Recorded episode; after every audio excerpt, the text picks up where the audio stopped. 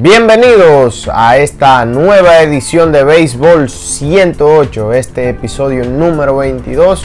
Este servidor Domingo Tavares estará compartiendo con ustedes en todos estos minutos sobre los temas que estaremos tocando en esta nueva oportunidad. Vamos a estar hablando sobre el inicio de la serie final del béisbol invernal dominicano.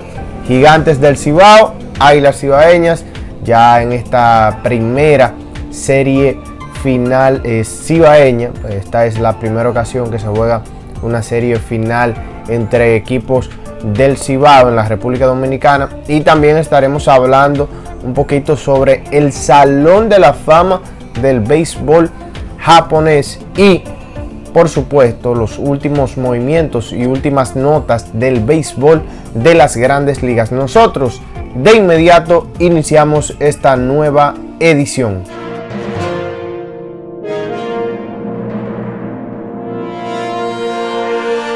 Vamos a iniciar esta edición, este episodio número 22 y hablando rápidamente sobre ya la parte de la serie final del béisbol invernal dominicano, donde ya los gigantes estarán de vuelta a la serie final donde no iban desde la última, bueno, desde la campaña donde ganaron el campeonato, eh, su primer campeonato, su primer y único campeonato, que fue en la campaña de 2014-2015, y las Águilas Ibaeñas retornan a la final desde aquel campeonato en la temporada 2017-2018 y eh, donde se enfrentaron a su rival, eh, a su rival más fuerte, su rival más eh, chocante. Los Tigres del Licey, en el caso de los Gigantes del Cibao, vencieron en aquel momento a las Estrellas Orientales. Se quedaron en el camino los Toros del Este, los campeones del torneo pasado. Y ya hablando un poquito más detallado de este, de este enfrentamiento, enfrentamiento entre, Gigantes y Águilas Cibaeñas, un, un buen choque porque estaremos viendo a dos gerentes principalmente. Vamos a comenzar por ahí. Vamos a estar viendo a Ángelo Valles en su segunda oportunidad dirigiendo eh, o gerenciando al conjunto de Águilas Cibaeñas. Se quedaron a un partido de avanzar a la final en el torneo pasado y desde el inicio de la temporada baja del béisbol dominicano el conjunto de las Águilas estuvo haciendo muchos movimientos, muchos movimientos, cambiando jugadores, eh, poniendo eh, eh, a quienes estarían buscando, qué tipo de jugadores estarían buscando. Y ha sido una de las cosas que personalmente veo más notable en Ángel Valles y en, el y en todo el departamento gerencial de Águilas Cibaeñas, que no se duermen con los movimientos. Siempre están cautelosos con los movimientos y siempre tratando de eh, traer eh, refuerzos cuando son necesarios o hacer los movimientos y jugársela, que es lo importante también. Han tenido, eh, no lo quiero decir en el término de la suerte, como suena la palabra, pero cuentan con unos jugadores que desde que él llegó han estado ahí hasta e, este preciso momento. Principalmente Rangel Ravelo, Edmundo Sosa, eh, jugadores que han tenido sus baches en algún momento, pero también ha trabajado con algún movimiento, con movimientos como eh, darle la titularidad, que en un momento se veía que Francisco Peña no la tenía, y la vuelve a retomar. Pero ya esos son detalles también que involucran eh, cómo se maneja el juego. Pero es muy interesante. Las Águilas tienen un cuerpo de lanzadores. Agregaron a Andy Otero y a Nabil Chrismat de Estrellas Orientales que han lanzado muy bien en esta temporada.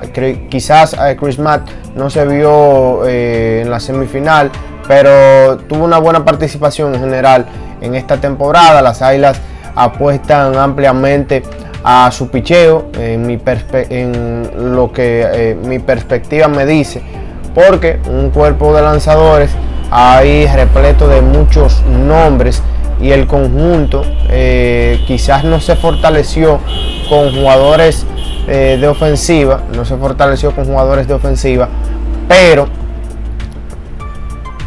según lo que dice Ángel, ellos estarán eh, trayendo un jugador de un bate derecho para agregarlo a la, alineación.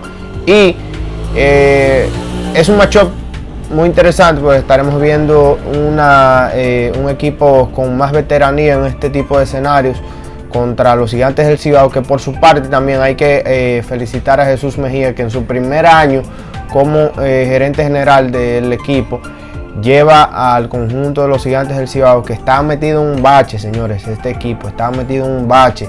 Se veía como el conjunto que no iba para parte, según muchos analistas y eh, fanáticos de diferentes equipos que no iba para parte por los movimientos que estaba haciendo. Y ahí está el equipo. No se ha dormido. También tiene jugadores que están entregados en cierta forma a la causa del conjunto eh, ya vimos que está a tiempo completo Carlos Peguero José Siri está también Moisés Sierra y ahora agregan el bate de Peter O'Brien, quien no le ha ido muy bien esta temporada. Después de ganar el jugador más valioso, no le ha ido muy bien esta temporada de béisbol invernal dominicano, pero sí a un equipo le ha bateado bien, al menos en términos de extra bases, y es a las Águilas Ibaeñas. Y en una serie que está pautada a jugar la mayoría de sus partidos en el estadio Julián Javier, le sienta bien a los gigantes del Cibao esta eh, adquisición en el draft de importados y también su cuerpo de lanzadores que tiene a César Valdés, Richardson Peña y ahora tiene al lanzador Paulo Espino, una buena adquisición por parte de los gigantes del Cibao y eh, sin duda una serie que está camino a darse muy buena, una serie al mejor de 7 partidos estaremos dando unos banquetes los seguidores del béisbol invernal dominicano. Bueno, nosotros de inmediato vamos a pasar con el siguiente tema, hablando un poquito sobre el Salón de la Fama del Béisbol japonés. Algo interesante porque ya se, tiene fecha para cuando se anunciarán los nuevos integrantes del Salón de la Fama que se, se divide en tres. Tiene eh, una especie de, tres eh, pasos tres pasos en, esto de un, como comités. Tiene un comité para elegir eh, jugadores. Tiene un comité especial que evalúa a jugadores de antaño y tiene otro tipo de comité que es como el, eh, como el super especial donde ellos escogen, no fue electo ningún jugador eh, en, la, en, la, ocasión pasada, pero sí fueron exaltados tres jugadores. El próximo jueves ya se tendrán más notas de los jugadores que serán honrados al Salón de la Fama del Béisbol japonés. Y en esto quiero tocar el tema de algunos candidatos que conocemos. 30 jugadores eh, hay en la boleta actualmente, 30 jugadores en la boleta y un votante puede elegir hasta 7 jugadores eh, como máximo. Hay dos jugadores conocidos, bueno, tres, tres figuras conocidas. Una Kenji Yojima, quien jugó varios años en el béisbol de las grandes ligas con los Marineros de Seattle por allá entre 2007, 2008, 2009 y también eh, Toffee Rhodes, un jugador que estuvo varios años ahí en los 90 eh, a finales de los 90 con el, con el equipo de los Rojos de Cincinnati, creo recordar.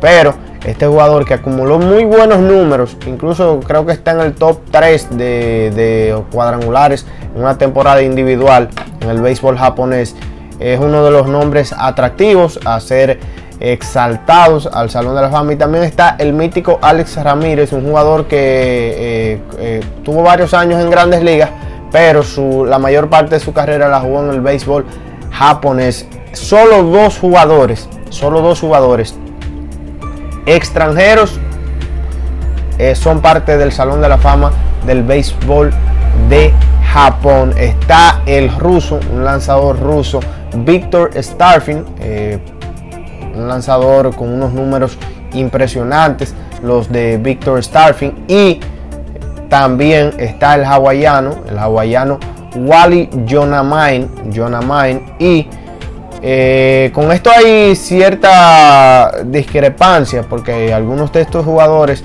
eh, al transcurrir tanto tiempo en Japón eh, se han hecho nativos y algunos los consideran que no lo son y otros que sí son extranjeros, pero yo lo menciono por eh, eh, el tema de, dónde nacieron y cómo se identificaron en primer lugar. Entonces, siguiendo el, el guion de este espacio, hablar un poco sobre los movimientos del béisbol de las grandes ligas y ya los nacionales de Washington hicieron un movimiento interesante, firmaron al jardinero Kyle Schwarber, quien viene de ser, no se le extendió contrato, eh, por parte del equipo de los eh, Cachorros de Chicago, no se le extendió contrato, donde este jugador estaría, eh, estaba pautado a ser elegible al arbitraje salarial. Entonces es firmado por el conjunto de los Nacionales de Washington, este jardinero izquierdo, Kyle Schwarber, comenzó su carrera como receptor, pero el equipo ahí también tenía en ese momento subiendo a Wilson Contreras y al actual manager que estuvo ahí eh, como catcher personal principalmente de John Lester, David Rose.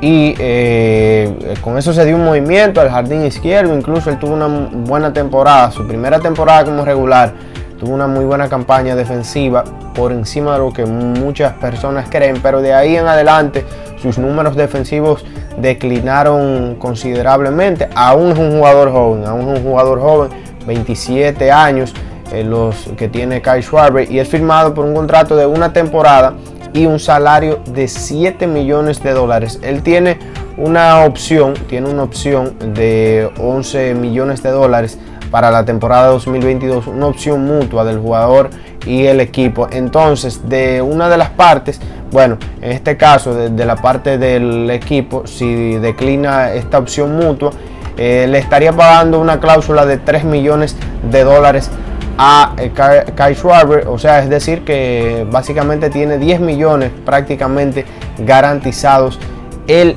jardinero Kai Schwarber y en este movimiento lo que se proyecta en estos momentos de no darse la, eh, de no darse la eh, de vuelta, de no traerse de vuelta el bateador designado a la Liga Nacional, es que él, estaría siendo colocado como jardinero izquierdo y de esta forma moviendo a Juan Soto al jardín derecho. Entonces, Andrew Stevenson, quien se proyectaba como jardinero regular para el equipo, de no realizarse ninguna firma, estaría retornando a un puesto en la banca del equipo de los Nacionales de Washington. Entonces, sigue lento la reunión de los equipos con DJ Lamegio.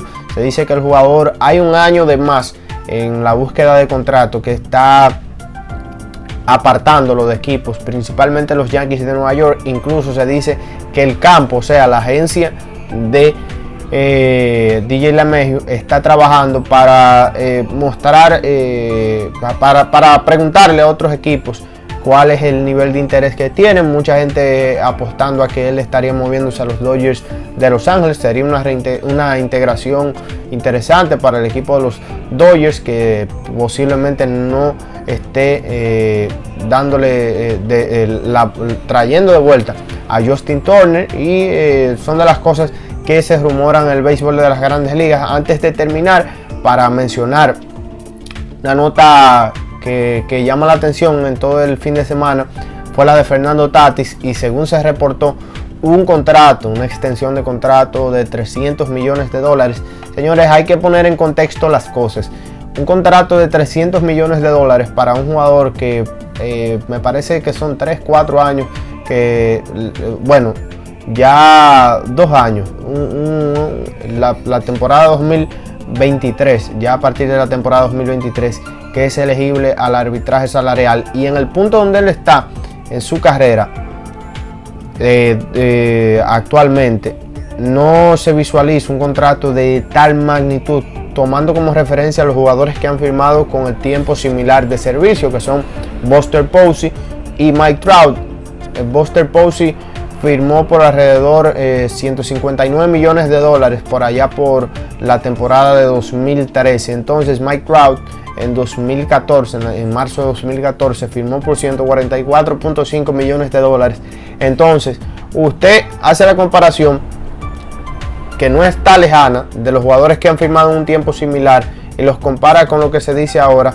Y es una eh, cosa que en cierta forma se cae de la mata por, eh, por, cierta lógica de, de, cómo estaría, cómo funciona esto, que interviene la nómina del equipo, el tiempo de servicio del jugador, los jugadores que han firmado en el tiempo de servicio similar al jugador que estamos mencionando y sin duda alguna eh, son cosas que no se pueden ignorar y los eh, lo que está buscando el equipo en, en, este momento. Bueno, señores, nosotros concluimos esta edición de Béisbol 108. Síguenos en Apple Podcast, Google Podcast, Spreaker, Spotify y recuerda suscribirte a nuestro canal de YouTube como Béisbol 108. Síguenos en Instagram como Béisbol Stats, que es Béisbol 108. Domingo Tavares underscore está abajo en Twitter. Ahí usted puede seguirnos.